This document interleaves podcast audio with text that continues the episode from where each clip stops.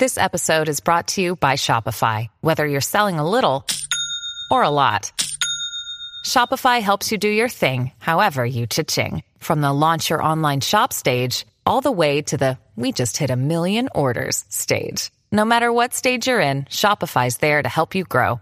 Sign up for a $1 per month trial period at shopify.com slash special offer, all lowercase. That's shopify.com slash special offer. When you need mealtime inspiration, it's worth shopping Kroger, where you'll find over 30,000 mouth-watering choices that excite your inner foodie. And no matter what tasty choice you make, you'll enjoy our everyday low prices, plus extra ways to save, like digital coupons worth over $600 each week. You can also save up to $1 off per gallon at the pump with fuel points. More savings and more inspiring flavors make shopping Kroger worth it every time. Kroger, fresh for everyone. Fuel restrictions apply. Look, Bumble knows you're exhausted by dating. All the must not take yourself too seriously and 6 1 since that matters. And what do I even say other than hey? well, that's why they're introducing an all new Bumble with exciting features to make compatibility easier, starting the chat better, and dating safer.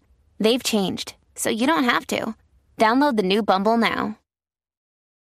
From sponsoring cultural events to partnering on community projects, creating youth programs to supporting first responders, at MidAmerican Energy, caring about our community goes beyond keeping the lights on.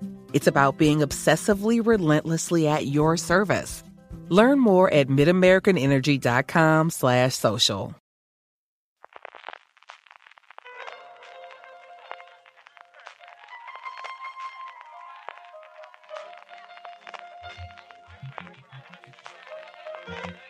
Estás escuchando Fuera de Series con CJ Navas. Desde que ya se respiran las vacaciones en agosto, California, estás escuchando streaming de Fuera de Series, el programa que semana a semana te trae todas las noticias, comentarios y curiosidades del mundo de la televisión. Yo soy CJ Navas y para hacer repaso de lo mejor y lo peor de los próximos siete días, los que van del 29 de julio al 4 de agosto en el mundo de las series, me acompaña como siempre Álvaro Nieva. Álvaro, ¿cómo estamos? Pues deseando coger las vacaciones, no te lo voy a negar.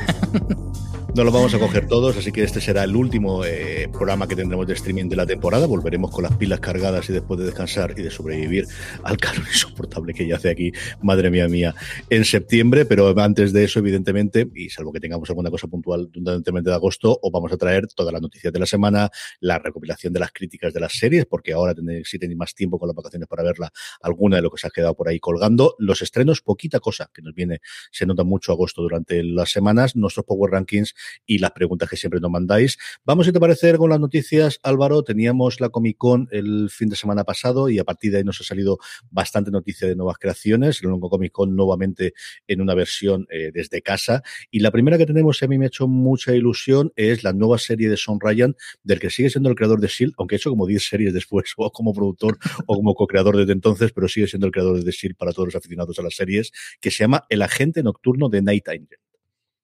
Sí, para nosotros siempre será pues eh, sinónimo ser Ryan de The Shield y tiene una nueva serie. Lo que pasa es que de estos proyectos que se le acaba de dar luz, verde, por tanto tardará un tiempo en llegar a Netflix, pero bueno, siempre una buena noticia. Y va con una, una premisa un poco en la línea de, de The Shield de, de, tiros y de monporros, parece ser. Eh, básicamente es el protagonista, este The Night Agent, es un agente del FBI que trabaja de noche en la Casa Blanca en un sótano y nos dicen que, que su misión es contestar un teléfono que nunca suena, pero que el día que lo haga pues se verá envuelto en una, una peligrosa conspiración que le llevará hasta el despacho Val. Entonces ahí va a haber como mucho lío. Está basado en un libro el, esta serie, por cierto, así que la gente ya puede, puede ir comprándolo y poniéndose al día, pero eso, que, que todavía queda un ratito para que llegue la serie. Y por cierto, está Seth Gordon mm. eh, implicado como, como productor ejecutivo, que es un nombre siempre interesante. El libro ya lo tengo en el Kindle, ya lo he empezado. Me falta terminar uno que estoy con una, una saga de, de de los años 60 en Londres, pero conforme lo termine, que yo creo que me quedan un par de días, empiezo después con The Night Agent directamente porque tengo mucha curiosidad por ver el, el libro, del que es el primero y lleva ya tres con el mismo personaje, el, el autor. Vamos Además, curiosamente, eh, el proyecto nace porque, porque él se lo leyó durante el confinamiento y vio que había una serie. ¿Cuántas series no han salido y cuántas producciones cinematográficas no han salido de me compro la novela en el, trayecto de avión antes de que existiesen los aparatos tecnológicos porque algo tengo que leer para poder hacerlo y desde luego durante el confinamiento lo que se ha tenido que leer, desde luego que sí. Una cosa que ha salido muchísimo desde luego es a Neil Gaiman, hemos tenido muchas adaptaciones, estamos todos locos por ver qué nos va a traer Netflix con su adaptación de Sandman, pero no para y sigue pues en esta nueva faceta que tiene de creador y, y productor en televisión adaptando otro libro suyo, Los hijos de Anansi. Y curiosamente, hace ya unos cuantos meses publicamos en Fuera de Serie un artículo que hizo Mariajo de libro, porque ella es muy fan de, Neil Gaiman, y hizo un artículo sobre libros que a ella le gustaría que, se adaptasen a televisión, y era uno, uno, de los que ella puso, era este, Los hijos de Anansi.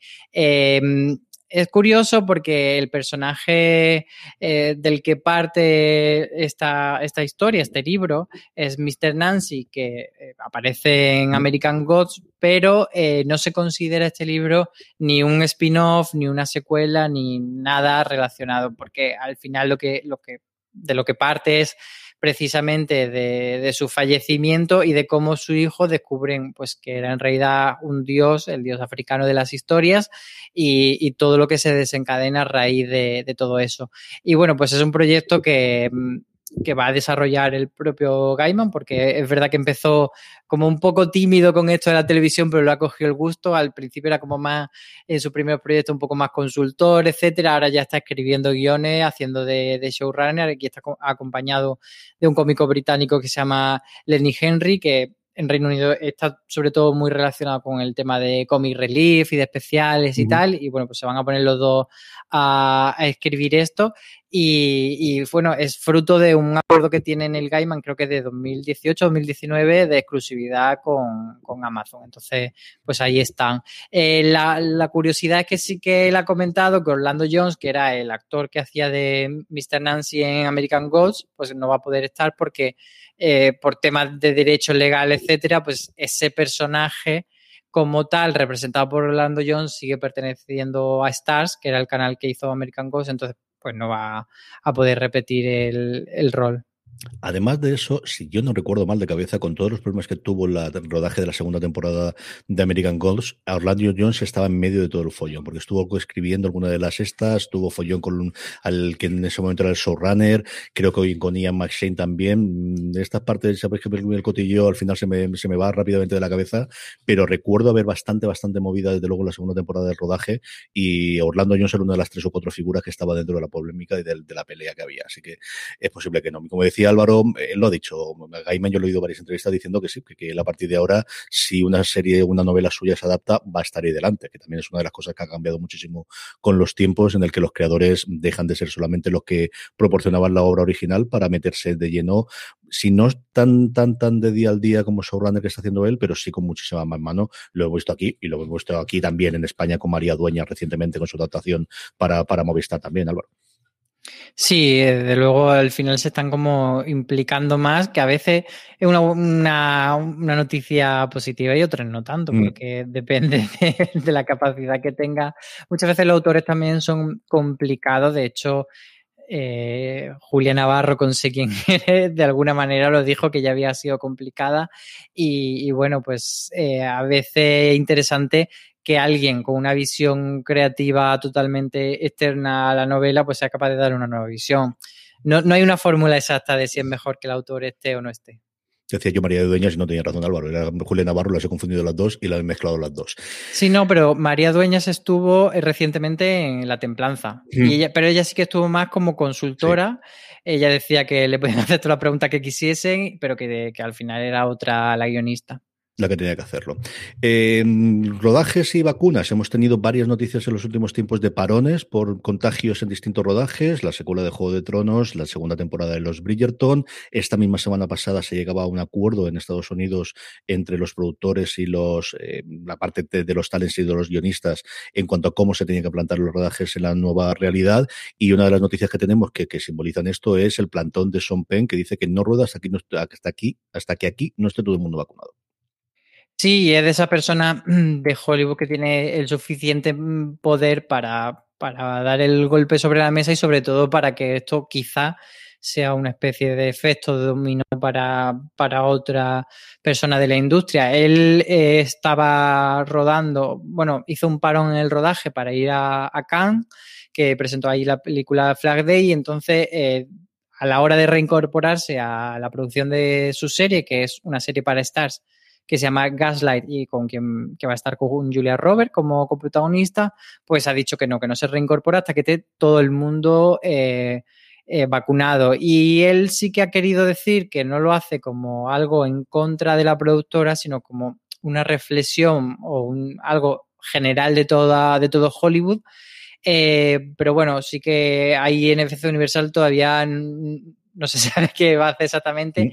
Antes de que, de que Sean Penn dijese eso, lo que habían establecido era que si era obligatorio que estuviese vacunado todo el personal que ellos consideraban zona A, que se refería a todo el casting, porque evidentemente, pues si tienes que darte un beso, que abrazarte, pues hay como más un mm, mm, contacto más, más, estrecho y luego toda la gente que estuviese en estrecha proximidad con, con, el casting. Pero luego había pues toda gente alrededor, técnico, etcétera, que no tenían por qué estar vacunados y bueno, pues él considera y creo que considera bien que, que, al final, pues si hay una pieza que no está vacunada, puede hacer eh, un, desencadenar un, brote dentro, y además lo estamos viendo en, en otras producciones, que había brotes y mm. parones en consecuencia en Bridgerton, en La Casa del Dragón, en Westworld, etcétera. Entonces, pues ahí ha dado el, ese, ese órdago.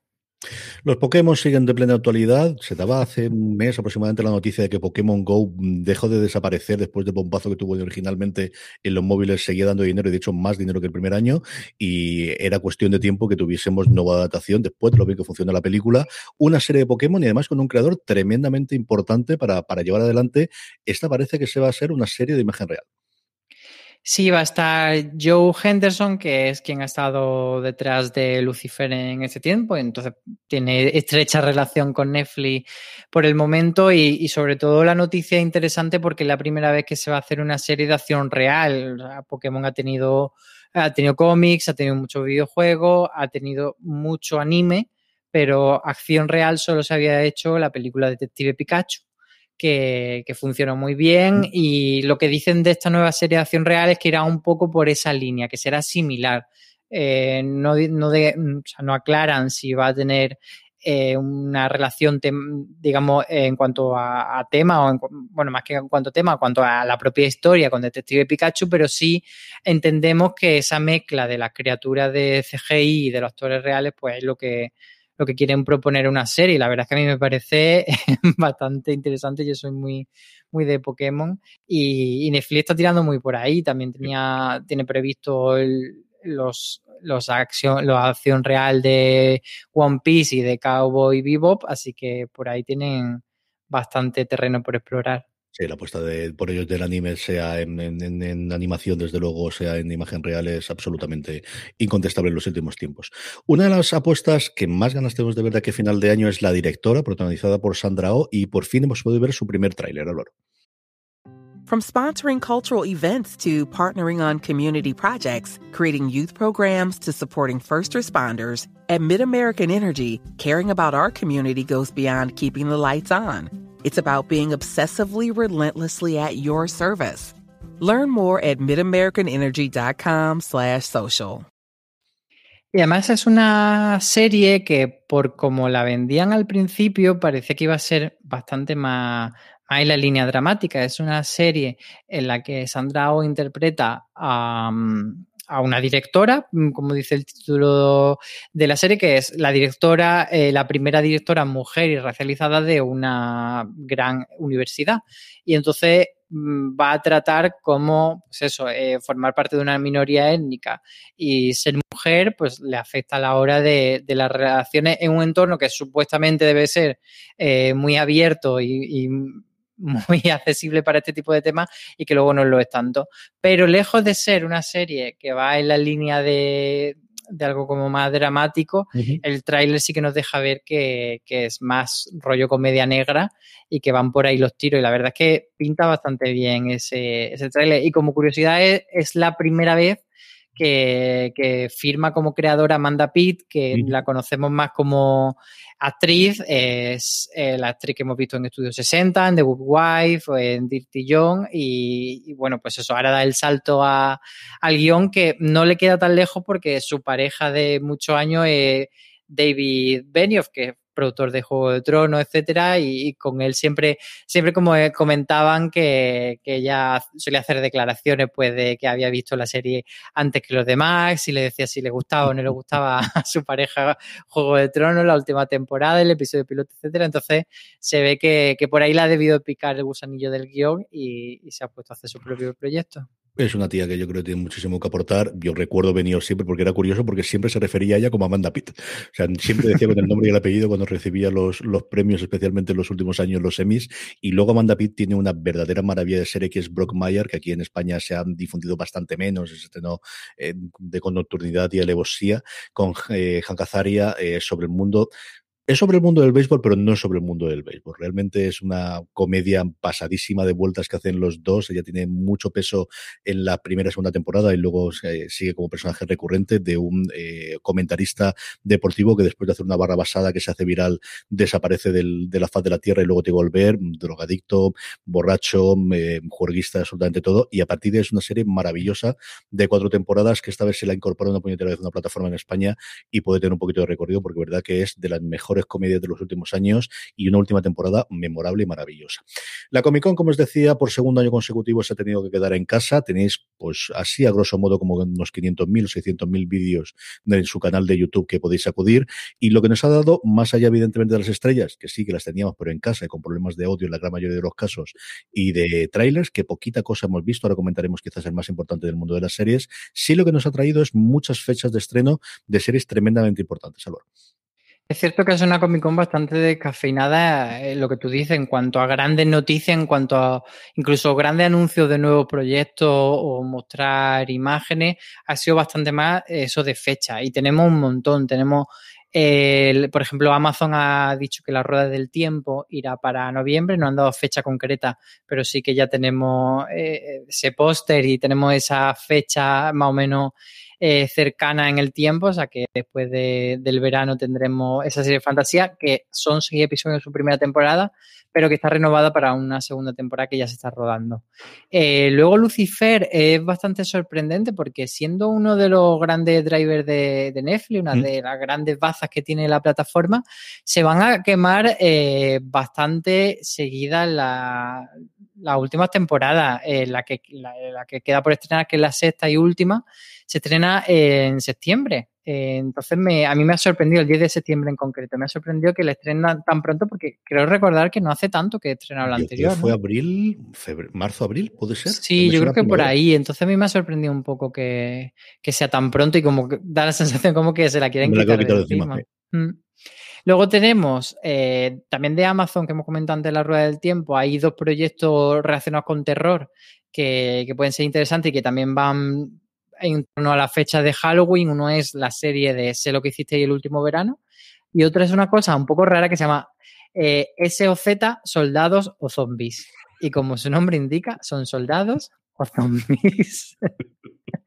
no tiene mucho, mucho más misterio. Perdón, eh, sé lo que hiciste es el 4 de julio, que me he equivocado. ¿no? Esa no va para, no va para, para octubre. La que, y luego Soldado Zombie va para 6 de agosto y además está Sergio Perimencheta ahí metido, así que Entonces, échale un ojo al tráiler porque es curioso vendido, lo que vendido, vendido. Todo lo que haga Sergio, ahí estamos. Junto con ello de Walking Dead, que tiene toda la caterva, incluido el final de la, de la serie Marvel. Eh, bueno, es el final, pero no es el final. Es como sí, raro, porque claro, la última temporada, eh, pero como son 24 episodios, mm. la van a estrenar en tres bloques. El primer bloque empieza el 23 de agosto, o sea que ya queda un mesecito para, para que llegue. Y, y además, o sea, el 23 de agosto en Fox España, un día antes en Estados Unidos. Y, y de, es de esta serie que Fox España no nos está despistando, porque luego tenemos eh, American Horror Story y Stories que están ahí en el limbo. Y si sabes como saben y se quejan mucho, nuestro oyente también está que en el sí, limbo. Pero Walking Dead sí que va a mantenerse en esa cita del día después de Estados Unidos. Y como digo, pues son tres bloques. El primer bloque de ocho será ahora en verano y luego lo otro irán en 2021. Y después de The Walking Dead va a pasar una cosa curiosa que nunca ha pasado, que es eh, que dos series del universo Walking Dead coincidan en el tiempo, un poco porque ya entre los calendarios de, del COVID, los retrasos, etcétera, pues lo ha propiciado. Son The Walking Dead World Beyond, que llega el 6 de, eh, del mes de octubre, y bueno, el 6 de octubre en Estados Unidos entendemos que MC siempre suele estrenar el día, el día después, pero no lo han hecho oficial. Y lo mismo Fear the Walking Dead que el 17 de octubre. Entonces, entre el 6 de octubre y el 17 están ahí muy pegaditas las dos. Eh, Walking Dead World Beyond es la segunda y última, porque se anunció desde el principio que serían solo dos temporadas. Y Fear the Walking Dead ya va por la séptima, nada más y nada menos. Vaya locura, de estas cosas que desde luego hasta que no lo piensas no, te acuerdas cuando, cuando ocurría. De Working Dead que también fue noticia esta semana por el acuerdo, bueno, mejor dicho, por la sentencia definitiva de, de la denuncia que tenía Frat Arabón desde el principio de, de, los residuos y de los derechos de, de, la serie. Yo lo habréis leído casi todo, pero vamos en torno a 200 millones de cifra que al final ha sido lo que tendrá que pagar AMC al, de alguna forma, el adaptador inicial de, la serie para que veáis lo que generan los zombies. Madre mía de mi alma, vaya barbaridad. Y luego el otro gran taller que teníamos era el de Dexter que por fin hemos podido ver dos minutitos de lo que no va a tener esta nueva temporada, diez años después de su final. Diría polémico, pero es mentira, no fue polémico, todo el mundo odioso, o sea, no, no hubo ninguna polémica, es que en general no gustó absolutamente nadie, empezando por el propio Michael C.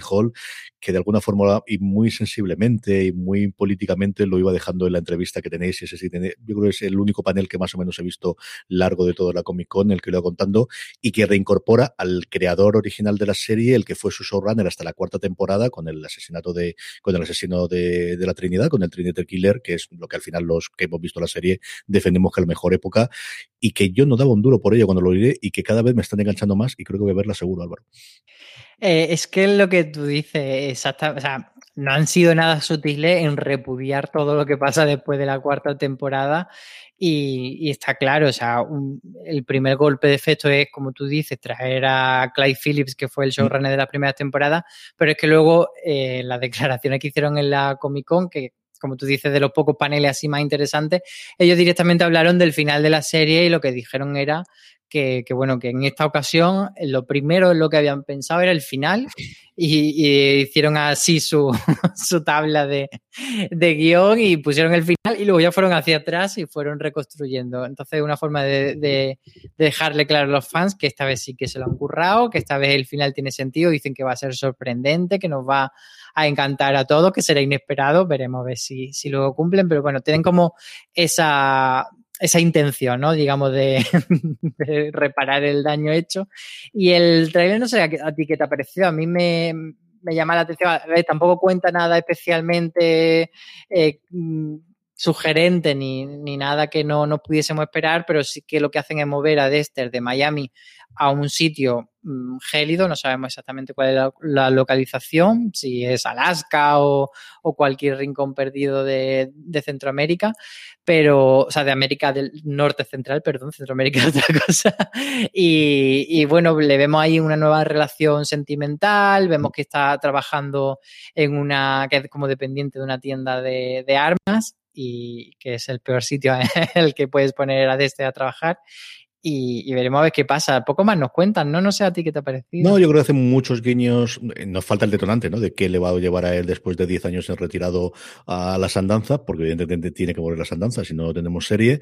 Hacen el guiño con las naranjas, que recordamos del, de la cabecera original. Vemos los guiños con la sangre exactamente igual. Yo creo que es una buena creo que lo están haciendo muy bien. O sea, creo que sí que están recogiendo a todos los que en su momento nos gustó mucho Dexter, que fue una serie tremendamente importante, como os digo, sobre todo en sus cuatro primeras temporadas y que se veía muchísimo y estaba al nivel de todo lo que en ese momento se estrenaba y que quizás ahora ha pasado suficiente tiempo para que los que vieron el final pues se hayan olvidado de él y las nuevas generaciones se puedan enganchar y verlo ahora a través de streaming. Yo creo que esa parte la están haciendo muy bien dentro de, lo que políticamente puedo hacer, pero sí, es que al final es un repudio total de cuando no estuvimos nosotros, esto se fue cuesta abajo sin frenos y creemos que tenemos posibilidad de hacer alguna cosita más. Yo creo esa parte de reencontrar y de, volver a recuperar la gente que, que guarda en el buen recuerdo las primeras cuatro temporadas, especialmente de Dexter, sí que lo están haciendo muy bien. A mí el trailer me ha gustado. Eh, lo que digo, yo estoy totalmente dentro. A ver qué, qué es lo que nos trae finalmente y qué es lo que, que podemos comentar de ella. Y esperamos, habiendo ya tráiler, yo entiendo que se estrenará. No, no recuerdo si había fecha o no, Álvaro, pero tiene pinta de que se estrenará antes de final de año, ¿no? es el 7 de noviembre. Y no se sabe si hay fecha, o sea, no está confirmada la fecha exacta de Movistar, pero bueno, Movistar sí que anunció en su momento que tendría la serie, entonces entendemos que poco después, si no el día después, pues estará en Movistar. Junto con esto tenemos alguna crítica, como siempre, que hemos colgado en fuera de series.com que os recomendamos, por series que quizás os ha escapado un poquito del radar o que queréis leer con ellas antes de, verla. La primera, y nos lo hacía Antonio Rivera, es Irresponsable, que se incorpora al catálogo de filming. Es una serie francesa que en su momento la Asociación de Críticos Franceses le dio el galardón de mejor serie y mejor actor. Es una serie que ya tiene un tiempo, es de 2016, pero que llega ahora a filming eh, y cuenta la historia de, un chico de 31 años que sigue un poco atascado en esa fase de adolescente tardío y que de repente se entera que tiene un hijo de 15 años. Entonces tiene que lidiar todo con todo eso y como la serie, el título ya no, nos deja ver irresponsable, pues no es la persona más responsable para hacerse cargo de un chiquillo. Y luego eh, lo que se comenta mucho es que el creador que que viene un poco eh, siempre precedido por esa etiqueta del Woody Allen francés, bueno, pues Antonio analiza un poco cuánto hay realmente de Woody en la serie y tal, pero bueno, lo que nos viene a contar es que una serie ligera y bastante, que se deja bastante ver y, amena para, para estos días de verano. De Francia nos vamos a Italia, de eh, eh, filming nos vamos a Netflix y es que hablamos de Generación 56K, una comedia romántica que nos traslada a la Italia de los 90 a los que utilizábamos entonces el modem de 56K para conectarnos a Internet y en este caso a Loña Fernández Larrechi la que nos contaba qué podemos esperar de esta serie italiana. Efectivamente, la, alusión que hace el título de la serie de Generación 56K es eso, es el modem de 56K. Y, bueno, es una serie que llegó a Netflix hace ya unas cuantas semanas y, que hemos rescatado ahora, que no la vimos en su momento y, ha sido una grata sorpresa para Loña, le ha gustado mucho. Y sí que nos cuenta en la serie cómo va en dos líneas temporales cuando los protagonistas, el trío de, chicos protagonistas que son eh, tres amigos, pues vivían en esos 90 de la generación del modem y ahora en el presente que se dedican a, cosas relacionadas con la tecnología, mm. etcétera. Pero bueno, de lo que trata la serie más de, del universo citas, de tener citas por aplicaciones y, de ese, esas tramas románticas de uno de ellos que conoce a una chica que le gusta y, a ver qué pasa con ella, si consigue o no, eh, pues eh, que haya un final feliz. También en la actualidad, y veremos si tiene final feliz, nos trae Luimelia, su cuarta temporada, más grande, más ancha, con más episodios. Se estrenaba este pasado domingo en eh, eh, A3 Player Premium y Beatriz Martínez nos comenta ya que le ha parecido el arranque de esta cuarta temporada de Luimelia. Sí, a mí me ha gustado mucho y a Beatriz también.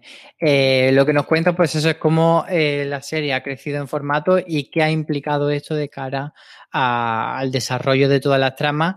Había cierto, bueno, cierto miedo, yo creo que en general en el fandom Luimelia, de que al, expandirse, mm, como que el resto de, secundarios que entrasen robasen un poco de protagonismo a la pareja principal, pero por lo menos por lo visto en el primer episodio, pues no sucede así y es lo que defiende Beatriz, que, que han acertado muy bien en poner a la pareja principal en el centro y darle una historia en la que los secundarios aportan pero no roban protagonismo y no consigue, o sea, y no le eclisan. Entonces, al final lo que la gente va a ver a, a Luimelia es a verla a ella y es lo que ofrece la serie. Y, bueno, que también destaca ella cómo se hace el retrato de una relación sentimental de, del presente con madurez y cómo ellas se tratan y cómo afrontan los problemas. Netflix hace una semana que no deja de recordarme que se ha estrenado la segunda parte de Sky Rojo. Me la pone todos los santos días cuando entro en la cabecera. Yo todavía no lo he visto, pero Álvaro sí. ¿Cómo está la segunda parte, Álvaro? Hablemos de Sky Rojo. Hablemos. Hablemos. A ver. Tú qué tanto la defendiste.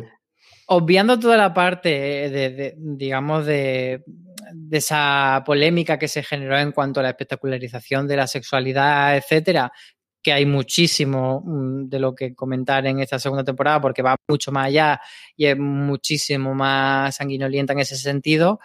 Eh, es tan formulaica la segunda temporada y es, o sea, os voy a poner un ejemplo. En Juego de Tronos, eh, cuando matan a determinado personaje en la primera temporada, que voy a quién por si alguien todavía no lo ha visto, pero sabéis todo a quién me refiero, tú entiendes como espectador que nadie está a salvo. Pues aquí hacen totalmente lo contrario. En la segunda temporada eh, descubres que la gente es a prueba de todo. Eh, no hay forma humana de, acabar con esta gente y entonces acaba siendo todo el rato una repetición de mm, parece que estamos al límite, pero oh no, parece que estamos al límite, pero oh no. Y al final pues dice, realmente mm, me, compensa ver ocho episodios o, directamente puedo saltar al último y ver en cómo se resuelve.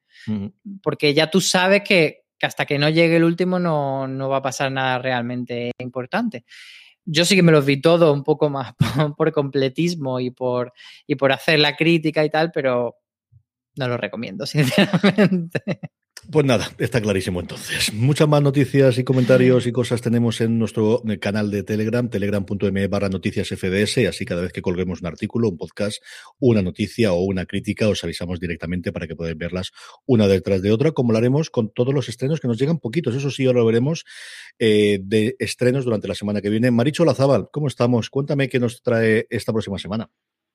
Seguimos en sequía. Mm, agosto no va a ser más que julio, ya os aviso.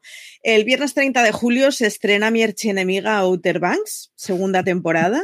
Y es que el año pasado rajé de la serie y creo que no sé, en Semana Santa aún estaba recibiendo mensajes de críticas. Así que Outer Banks, una serie que fue muy popular entre los chavales y que a mí no me gustó nada.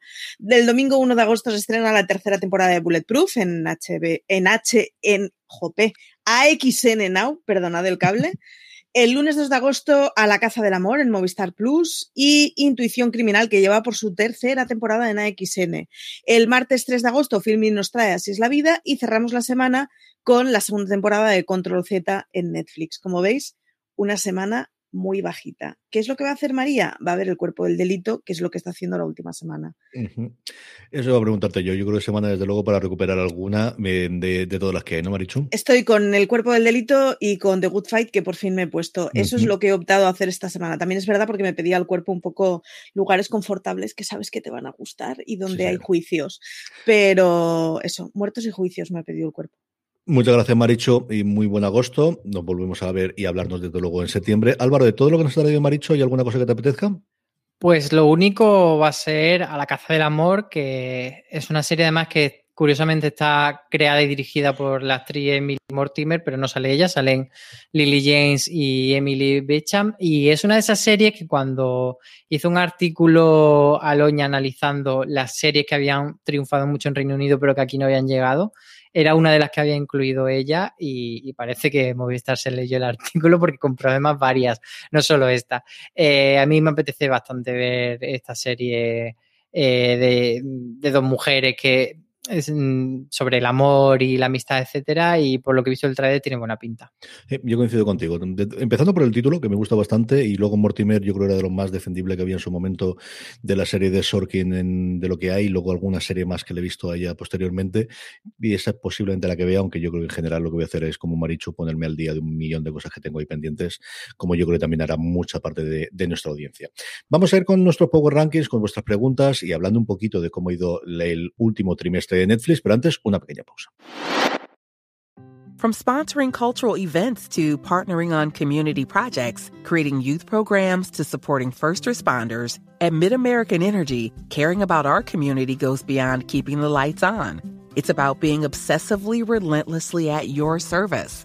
Learn more at midamericanenergy.com slash social. ¿Te preocupas por tu familia? Entonces, ¿por qué darles solo huevos ordinarios cuando pueden disfrutar de lo mejor? Eggland's Best, los únicos huevos con ese delicioso sabor fresco de granja, además de la mejor nutrición, como 6 veces más vitamina D, 10 veces más vitamina E y 25% menos de grasa saturada que los huevos regulares, además de muchos otros nutrientes importantes. Así que, dales los mejores huevos. Eggland's Best, mejor sabor, mejor nutrición, mejores huevos. Estamos ya de vuelta. Finales de julio es final del trimestre fiscal en las empresas americanas. Aquellos que os gusta ver la parte de los resultados, pues ahora. Apple la presentó hace unos días. El resto de las grandes eh, financieras, de las grandes tecnológicas la van a presentar también. Y normalmente nosotros le hacemos mucho caso a cómo funciona Netflix. Un Netflix que en estas mismas fechas, en el año pasado, dio unos resultados sencillamente espectaculares de toda la gente que se dio de alta durante el confinamiento y que ahora, como titulábamos en el artículo, Álvaro, le empieza a ver un poquito las orejas al lobo en cuanto a crecimiento de suscriptores. Sí, es algo que llevaba un tiempo pronosticando y parece que, esta noticia, eh, pues eh, la, constatación de ello, de que a Netflix le está costando mucho seguir ampliando su base de suscriptores y lo ha ido haciendo a lo largo, a lo ancho del mundo en este tiempo, pero el dato curioso es que en Estados Unidos, eh, por primera vez en mucho tiempo, Em, pues de repente ha bajado. solamente desde, 2013 la empresa no había ganado suscriptores en la región, bueno, Estados Unidos y Canadá, como lo computan. En, el segundo trimestre de 2019 fue la única vez y ahora la otra vez en la que no ha tenido una curva ascendente en cuanto a suscriptores en esta región. Entonces, que de repente eh, pierda 400.000 suscriptores, que dentro de lo que cabe no, no es una cifra tan grande para la, para las cifras de suscriptores que tiene Netflix, pero sí que es un poco eh, determinante en ese sentido, eh, eh, como ejemplificar el problema que está teniendo, que, ya ha llegado a su techo en, en, Estados Unidos y que tiene que crecer por otros países, pero que en cuestión de un tiempo, pues le pasará lo mismo en otros países donde no tenga más, más crecimiento. Entonces, sí que, sí que es cierto que sigue creciendo en cuanto a beneficios, eh, tuvo más beneficios en este trimestre, pero bueno, están como ahí los analistas un poco con la mosca detrás de la oreja. Sí, al final pensamos que es lo que piensan los analistas o los que buscan los analistas de Wall Street es fundamentalmente cuál es la posibilidad de crecimiento que tiene Netflix y al final la posibilidad de crecimiento siempre ha sido dos. Una, subir el precio, dos, tener más suscriptores. Este, el negocio suyo es muy simple, comparado con el resto de los grandes, porque al final Disney tiene esto, pero tiene los parques de atracciones y tiene los, y tiene los cruceros y tiene todo el resto de parafernalia que tiene alrededor o otros canales eh, subalternos, como por ejemplo en Estados Unidos el deporte con SPN, Amazon, que os voy a contar que no tenga, Apple tres cuartas partes de lo mismo. Pero es que Netflix al final su negocio única y exclusivamente es cuántos millones de suscriptores tenemos, sabiendo que por activa progresiva han desechado el que pueda meterse en deporte, sabiendo que nuevamente también han desechado la posibilidad de tener, como varias plataformas, especialmente en Estados Unidos, están haciendo un precio más barato, pero publicidad, introducir publicidad, y lo que les queda al final es cuánta gente pueden captar en el mundo. Ellos tienen un mercado totalmente vetado que es China, en el que entraron y salieron y lo que hacen es, como aquí originalmente se hacía con Canal Plus, posteriormente con Movistar Plus, de vender sus productos allí, pero que evidentemente no tiene lo mismo que tiene las suscripciones. Y es que al final, pues hay la gente que hay, y 208 millones que son los que tienen, son muchos millones, pero es que eso, especialmente Disney, el crecimiento que ha tenido en los últimos tiempos es espectacular y, y habría que ver cómo, cómo evoluciona esto y si no esto una subida de precio dentro de nada para hacerlo o la probatura de hacer algunas cosas como esto de los videojuegos, que parecía que iba a ser muy, muy grande lo que iban a hacer y que se ha quedado al final, por lo que han comunicado ellos, en jueguecitos para el móvil muy tranquilitos y muy cortitos. Sí, lo comentábamos en el streaming de la semana pasada con Luis y justo pues poco después se confirmó que sí que se van a meter en, en, el tema de los videojuegos, pero como tú dices, va poco a poco. El primer paso va a ser juegos para móviles, entendemos que rollo Candy Crush, etcétera, y que va a estar incluido dentro de la suscripción, es decir, que no van a ganar más dinero, pero bueno, parece que sí que quieren usar eso, sino como forma de atraer a nuevos suscriptores, eh, como forma de mantener a los que ya tienen, y veremos si en el futuro sí que de repente, eh, pues tenemos un mando que podamos conectar a la tele y jugar a un mm. Resident Evil que vaya acompañando a la serie de Resident Evil o ese tipo de sinergia. Luego, por otro lado, eh, la presentación hacia los accionistas, eh, Ted eh, contó alguna cosilla más y una de ellas es que le preguntaron si se planteaban eh, dos cosas. Una de ellas es eh, grandes fusiones como, pues, como la de Warner Media con Discovery o como CBS y Viacom, y ellos lo han descartado por el momento. Y luego, por otro lado, un run run que siempre ha estado ahí en, el, en cuanto al crecimiento de Netflix es la posibilidad de incluir deporte en directo y, y además es algo que, nosotros no estamos acostumbrados a que las plataformas en streaming tengan deporte en directo, pero allí en Estados Unidos, la que va de la mano de Disney, que es SPN Plus, tiene mucho deporte y de hecho hay varias plataformas que ahora están emitiendo parte de los Juegos Olímpicos eh, que son plataformas de streaming. Y, por el momento han dicho que tampoco, que, Netflix no está interesada en eso, que lo que quieren hacer es eh, contenido que vaya, digamos, lateral o que vaya en compañía con el deporte en la línea del último baile eh, aquella serie documental de Michael Jordan, pero que no van a tener ese deporte en directo todavía. Sí, al final la que más está apostando por el deporte, desde luego, es Amazon. Eh, le ha comprado varios derechos, incluidos varios partidos de la NFL, del fútbol americano, mm, del año que viene. Y ahí, cuando vencen los contratos, eh, que vencen en tres años, creo recordar, eh, hay un montón de, rumores diciendo que alguna de las plataformas puede hacer.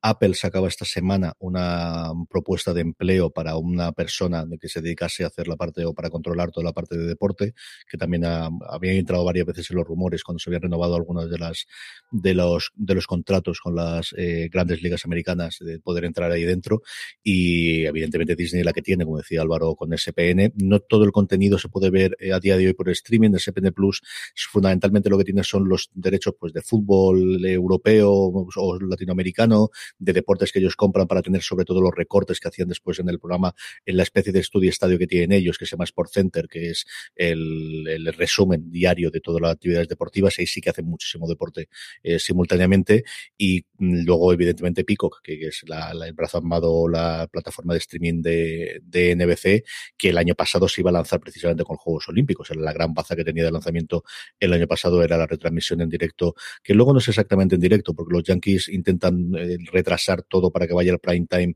eh, con lo cual muchas de las acciones se ven en la web, pero no se pueden ver dentro de Peacock, pero bueno, la gran mayoría del contenido está ahí dentro. Sí que es la siguiente gran batalla. Hasta ahora los precios que se pagaban se suponía que solamente lo puede pagar una cadena en abierto y lo que se está viendo a día de hoy es que lo puede pagar una plataforma perfectísimamente y eso es lo que parece que va los, el futuro cuando se resuelva sobre todo el apartado técnico. El gran problema que tiene el streaming al final son los retrasos y el hecho de que hay mucha gente pegándole al mismo servidor a la vez y eso no es fácil. Mm, si no lo es fácil con el último episodio de Juego de Tronos, menos lo puede ser con una Olimpiada, solo puede ser con una eh, final de la Copa del Mundo o cosas similares. Esa es la parte tecnológica que puede costar un poquito más de hacerla, pero sí puede ir por los tiros y a ver qué, hace Netflix. Yo creo que evidentemente lo que está claro es que la Netflix de hace 5 o 6 años a la de hoy no tiene nada que ver, es una cosa totalmente estabilizada, cada vez se parece más a una telefónica en la que tiene que controlar que la gente no se le vaya más allá que la gente se incorpore, después sobre todo de la gente que se incorporó al principio de la pandemia y al final es el, el al que todo el mundo tiene el punto de mira puesto, ¿no, Álvaro? Sí, al final el deporte es que es algo que siempre ha dado muchísimo dinero y lo hemos visto siempre aquí en España con la, la, las guerras de Movistar, la época del satélite digital, etcétera, etcétera, Media Pro, todos esos líos que ha habido siempre y, y es lo que hace que un buen número de personas eh, tenga suscripción. El problema que también es que es un contenido muy, muy caro. Los derechos de la Champions, los derechos de la Liga no son baratos. Entonces, para meterte ahí tienes que tener una serie de, seguridad y una, bueno, pues un músculo económico bastante importante y haces cuenta de si realmente el número de personas que va a entrar eh, pues te va a compensar porque no es lo mismo que lo haga Movistar, que al fin de, cuentas no solo le interesa el número de, gente que está suscrita, sino, bueno, pues eh, gente que, que, también paga un ADSL, etcétera, le interesa eh, tener un perfil de gente con bastante dinero, es decir, que no es exactamente eh, solo el número, sino otra serie de cosas. Sí, y que al final Netflix lo que busca es tener el catálogo y que sí, yo me gasto 100 millones en hacerlo Bridgerton, pero se queda ahí y la gente lo puede ver después. Mientras que la final, pues tiene el valor que tiene mientras se está emitiendo en directo y si va por cinco minutos después, vale para comentarlo en Twitter y para recortarlo poco cosa más. Y esa es la parte. Pero bueno, sí que es curioso el, ver los, los intentos que puede hacer, más allá pues, de la cosa anecdótica de los cómics de Mark Millar, que como compraron la empresa, ahora los editan ellos, o de alguna forma tienen peso, y luego esa tienda que han abierto de Netflix.shop, en el que venden prendas o cosas que llevan en alguna de la gente de las series, que yo creo a nivel de, lo que pueden llegar a vender, lo que pueden recaudar, es una cosa anecdótica, pero que vuelve a esa idea que, idea que decíamos de reforzar la imagen de marca y que sobre todo no se te vaya alguien. Pero yo creo que más pronto que tarde todas las plataformas de streaming se van a meter en el deporte en directo. O sea, yo creo que es cuestión de tiempo. Mm. Como venzan los, los contratos y el dinero que tengan, yo creo que sí. Y el alcance internacional que tengan. al final, no es lo mismo la liga, ahora en Estados Unidos se está viendo mucho más el fútbol tradicional nuestro, se ha visto mucho la Eurocopa, o al menos ha habido mucho más recorrido en los medios americanos y de los visionados de lo que había hace simplemente hace cuatro años, y, y luego fuera, pues los deportes americanos, la NBA es la, joya de la corona, es la que internacionalmente se ve más. Es cierto que la NFL se ve cada vez más, y, pero no son los números, béisbol que voy a contar, los mismos cuatro sonados aquí en España, pero la NBA quizás sí que es la gran jumbaza que tengan de poder romper fuera, si no es que la NBA decide venderlo directamente, que es lo que ha hecho hasta ahora. El internacionalmente, el tener el pase y el, pagas una cantidad todos los, los, los años o todos los meses y poder ver todos los partidos. Vamos a ir con el Power Rankings, vamos ya con las listas de las series más, más vistas durante la última, durante los últimos siete días por todos vosotros. Un listado, un ranking que hacemos, como siempre, a partir de una pequeña encuesta que os colgamos en fuera de series.com, que os difundimos por las redes y también por nuestro grupo de Telegram, telegram.me barra fuera de series, uniros y aparte de poder hablar con más de 1.500 personas, en cuanto eh, hacemos la encuesta la comunicamos y así nada, en cuestión de 5 o 10 segunditos nos ponéis las tres series que más os han gustado de la semana pasada. Así es como hacemos nuestros Power Rankings. Unos Power Rankings que se empiezan como empezaron la semana pasada. Ricky Morty, la serie que se estrena simultáneamente en HBO España y TNT, sigue ocupando el puesto número 10. Y en el 9 baja una posición el CID de Jaime Lorente y Amazon Prime Video, que se queda en el 9. 5 son los que se deja Loki, la última serie de Disney Plus, hasta que nos llegue What If o mm, qué podría pasar, o como leche la oye llamado que jamás me acordaré. La ¿Qué pasaría si? ¿Qué pasaría si? un Loki que tenéis todo el análisis de cada uno de los episodios en Universo Marvel, el programa de fuera de series que podéis encontrar en el mismo reproductor que nos estáis escuchando, buscáis Universo Marvel y ahí podéis oír el análisis de todo que es cada uno de los episodios. Loki, como os decía, se queda en el puesto número 8 del Power Rankings. Y en el 7, entrada de la serie Sky Rojo de Netflix, que como ya sabéis, yo la recomiendo regulín esta vez. 5 también cae, igual que Loki, la serie de Netflix Jóvenes Altezas, al final una serie muy distinta de los que nos prometía en su tráiler, lo cual ni bueno ni malo, pero sí que muy diferente como en su momento nos contó Maricho Lozábal. Se deja cinco puestos, como os decía, y se queda en el puesto número 6. Una entrada fuerte es la de Mr. In Between de HBO España, que es una serie que no es demasiado conocida, mm. pero que a la gente de que vota en nuestro Power Ranking sí que parece que le gusta bastante. Es una serie maravillosa, yo la recomendé de, su primera temporada, son tres las que se están en emisión, están las tres en, en HBO, vedla, de verdad que vale mucho, mucho, mucho la pena, es un humor negro durillo, el protagonista es un tío mm, tremendamente carismático que hace de mamporrero barra... Eh, solucionador de problemas porque no tiene más remedio y todo le pasa al pobrecito mío, vale mucho la pena que vean Mr. In Between. Como yo también vale la pena, yo creo que soy la persona a la que más le ha gustado de la redacción, Physical, la serie de Apple TV Plus, que estaba sal de, de salida de nuestro Power Rankings, pero sube un puesto, recupera un puesto y se queda en el puesto número 4. Y la entrada más fuerte de la semana es también de Apple TV Plus, aunque en esta semana no va a dominar todo el Power Ranking, pero es Smigadun, la serie comedia musical que estrenaba recientemente la plataforma, bueno, pues ha entrado directamente al puesto número 3. Uno es el que sube de Good Fight, la maravillosa serie de lo del matrimonio King, se ve eh, semana a semana en Movistar Plus, está deliciosa, me, me tienen ganado absolutamente y totalmente, es uno de mis lugares felices todas las semanas y es una de esas series que me río, pero sobre todo me sonrío, estoy con una sonrisa permanente cada vez que veo uno de sus episodios. El puesto número 2 para The Good Fight, como os digo, en Movistar Plus. Y el 1 eh, lo vuelve a saltar HBO España con The White Lotus, que sube 5 puestos y parece que nuestras recomendaciones han tenido efecto y la gente se está sumando. No sé si se mantendrá ahí como Mero Fistown en su época, pero bueno, parece que sí que HBO ha conseguido encontrar un pequeño fenómeno para el verano.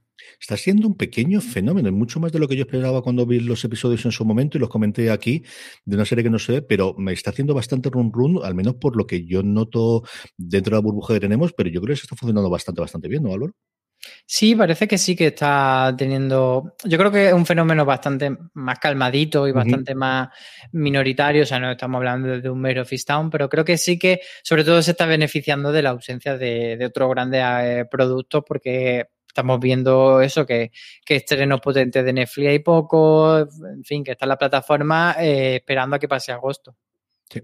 Vamos a terminar como siempre con las preguntas. Danilo Cervantes hacía dos preguntas muy similares. Una, que si le podíamos preguntar y explicar qué significa ser productor de una película serie.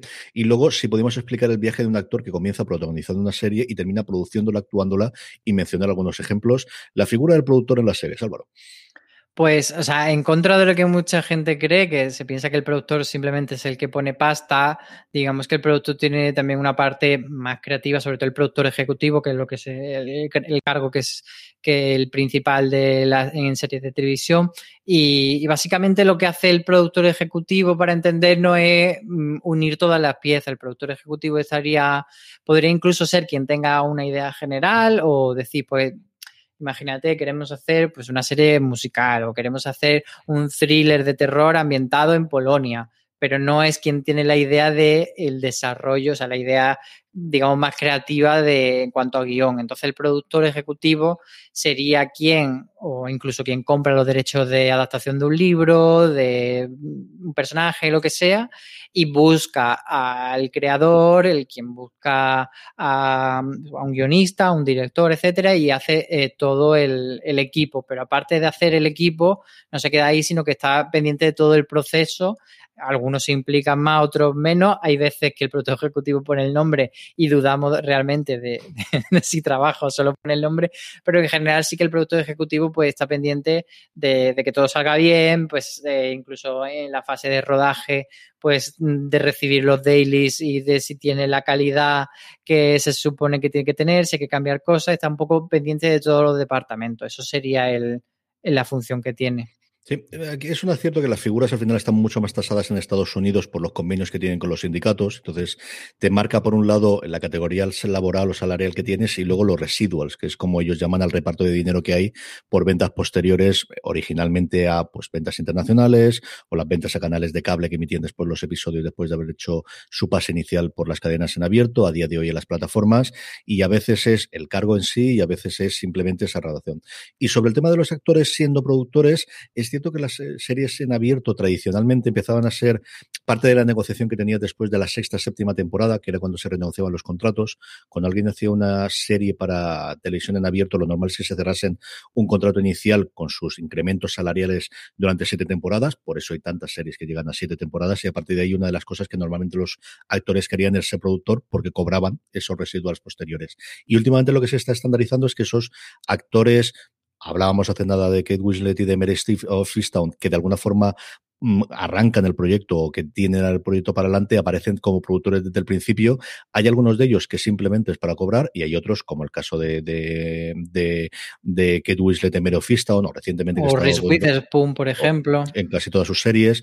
O, por ejemplo, Timothy Olyphant en, en Justified, que estoy volviendo a retomarla ahora y leyendo varias de las cosas que escribía con el showrunner, que era Gross Josh, él tomaba muchísimas decisiones y tomaba muchísimas cosas. Depende de la implicación que tenga el actor. Pero cuando tienes un actor tan, tan, tan de cabecera, ya no solamente como figura como productor, sino que ejerce como tal, que toma decisiones a nivel de argumento, que toma decisiones hasta cierto punto, hasta nivel de casting y de por dónde va a ir las temporadas y de qué puede hacer el personaje. Entonces, son figuras complicadas. El, el, añadido además es que el hecho de showrunner, por ejemplo, no es un título oficial. Nunca encontraréis en una serie americana el que aparezca alguien como showrunner. Siempre que hace, ejerce como showrunner aparece como productor ejecutivo de la misma. Es una cosa curiosa que todavía, después de tanto tiempo utilizando ese nombre, no se haya estandarizado y que al final responde, pues eso, a dinero y a categoría y a plazo. Y hay un montón, porque son productores, asistentes productores, a veces que aparece producido por productores, es un pequeño caos. Aquí yo creo que es un poquito más tranquilo, pero en Estados Unidos está todo muy tasado, como os digo, por esas negociaciones que tienen entre los productores y los, entre las, entre las productoras y los guionistas especialmente, que prácticamente todos los guionistas aparecen como productores dentro de las propias Sí, yo por poner un ejemplo mmm, que, se, que se vea así fácil, eh, Sara Jessica Parker cuando de repente quiere hacer una serie mm, mucho tiempo después de, de, Sexo en Nueva York, que es la serie que termina siendo Divorce, pues ella quería contar una historia relacionada con mujeres en la cincuentena, ta, ta, ta, ta, ta, y lo que hace es buscar a Sharon Horgan, que además fue HBO que le dijo, oye, pues esta chica eh, es muy buena, eh, tener una cena y, la, y, le organizó la cena y se conocieron. Entonces, eh, digamos que eh, Sarah Jessica Parker eh, tiene una idea general, pero no tiene una idea de serie. Entonces busca una creadora que le interesa y le explica, pues quiero hacer un proyecto de este tipo. Y entonces Sharon Horgan es realmente la creadora eh, de la serie, quien tiene el, el, el, el, crédito de creadora de la serie. Pero Sarah Jessica Parker lo que hace es pues buscar todas las piezas para ponerlo juntos en relación al tipo de proyecto que ella quiere tener y pues también de una parte, por supuesto, de negociación con la cadena, etcétera. Y luego lo que tú dices, hay productor ejecutivo. Muchas veces pasa, por ejemplo, eh, con gente a la que se le compra derechos que se le da el título de productor ejecutivo, pero a lo mejor esa gente ha dado los derechos y ha dicho, bueno, me pagan, me pasan mi cheque y ya está. Y hay otra gente que sí que toma decisiones, pues como tú dices, de, relacionadas con el casting, con los directores que se fichan, con el equipo de guionistas e incluso con hacia dónde va la, la trama general de la serie sin llegar a ser guionistas y sin llegar a firmar, pero sí, pues, eh, aceptar o no los caminos que propongan los, los guionistas. Hasta tres preguntas, hasta tres personas, perdóname, María Gómez de Invisible Man en Twitter y Miguel Alonso nos preguntaban por qué está pasando con Superstore y es que en Amazon la quinta y la sexta temporada todavía no aparecen. ¿Qué cosas más raras tienen esto de, de, acabar? Porque la sexta ha terminado ya en Estados Unidos desde hace bastante tiempo y la quinta todavía no se ha incorporado. Sí, esas cosas, como siempre decimos, darle la tabarra mejor a la. O sea, nosotros no lo podéis decir y no tenemos ningún problema, pero a quien hay que darle la tabarra para que se ponga las pilas es a las cuentas de Twitter y de redes sociales de Amazon, porque es cierto que con las series que tienen, eh, pues es siempre como eh, más originals o que no son exactamente original, pero sí que las compran específicamente y que van a tener siempre ellos los derechos, pues se ponen más las pilas, pero cuando son series que no tienen todos los derechos en exclusiva, pues llegan cuando llegan y cuando se puede y cuando se acuerdan. Entonces, eh, es cierto que ahí hay que, que darle un poco de, de que vean ellos que, que, la gente está ahí en la suscripción por Superstore y que lo que quieren es Superstore. Así que darle un poco la tabarra. Y los Shiva nos preguntaba una cosa que también hemos comentado varias veces, y es que, aun dada la cantidad de plataformas que de streaming que hay, sigue habiendo series que no nos han llegado, algunas que han funcionado medianamente bien en Estados Unidos, como Rutherford Falls, la segunda temporada de Tuca Berti, que ha tenido una segunda vida después de ser cancelada en Netflix, y yo aquí añadiría especialmente Hacks, después de ver las noticias que hemos visto de la nominación de los Emmy, y es que al final, sea porque se las quieren guardar para el desembarco internacional, o sea porque no se acuerden con los derechos, sigue habiendo un montón de series a lo tonto, a lo tonto, que nos tarda un montón de tiempo en llegar, ¿eh, Álvaro? Sí, tenemos en los últimos años sobre todo la serie de más relacionadas con las cadenas en abierto americanas están tardando más en venir, quizá porque muchas veces no se sabe cuántos episodios van a tener, si van a completar la temporada, entonces las plataformas grandes se esperan a que estén las temporadas completas y luego hay otras que también están muy relacionadas con plataformas que puede o no que lleguen a España dentro de unos meses. Pues, por ejemplo, Peacock no está vendiendo la mayoría de sus cosas. Eh, tú mencionabas Hacks y otra serie de HBO Max que está pasando tres cuartos de lo mismo. Entonces, hay ahí como una serie de, de cosas que, que es cierto, es que da mucha pena que en la época en la que tenemos más plataformas y más opciones de acceder a la serie, se estén quedando fuera cosas muy, además muy importantes, muy relevantes, que, que han tenido nominaciones en los Emmy y en premios importantes o que han tenido muy buenas críticas y luego, pues, otras purrias sí que no lleguen y sea lo que no tengamos que tomar. Pues hasta aquí ha llegado este último streaming del verano. Recuerda que tenéis mucho más contenido en la cadena de fuera de series, que si no habéis escuchado todavía tenéis Universo Marvel para recuperar todo lo que nos ha dado la última temporada o la primera temporada de Loki en vuestro reproductor de confianza y mucho más contenido como siempre en fuera de series.com. Don Álvaro Oniva, un abrazo muy fuerte, feliz verano y nos vemos a la vuelta. Nos vemos a la vuelta. Un besito a todos. A todos vosotros, un beso muy fuerte, cuidado muchísimo y recordad, tened muchísimo cuidado.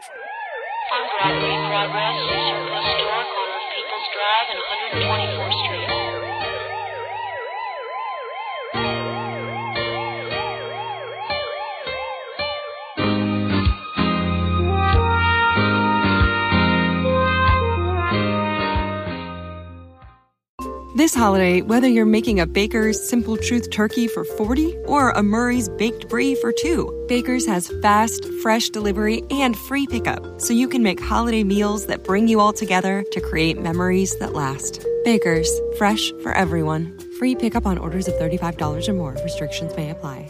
Choose from a great selection of digital coupons and use them up to five times in one transaction. Check our app for details. Baker's, fresh for everyone. Si estás buscando un buen podcast de análisis y debate en tu idioma, te invito a que escuches Pulso y Péndulo. Yo soy Carlos Curbelo. Y yo soy Fabiola Galindo. Todos los jueves analizamos temas de actualidad en Estados Unidos y Latinoamérica. Fabi y yo no siempre estamos de acuerdo, pero sí tenemos un objetivo común. Queremos servir como antídoto contra las noticias falsas y la polarización. Pulso y Péndulo. Busca nuestros episodios en Apple Podcast, Spotify o en tu aplicación favorita.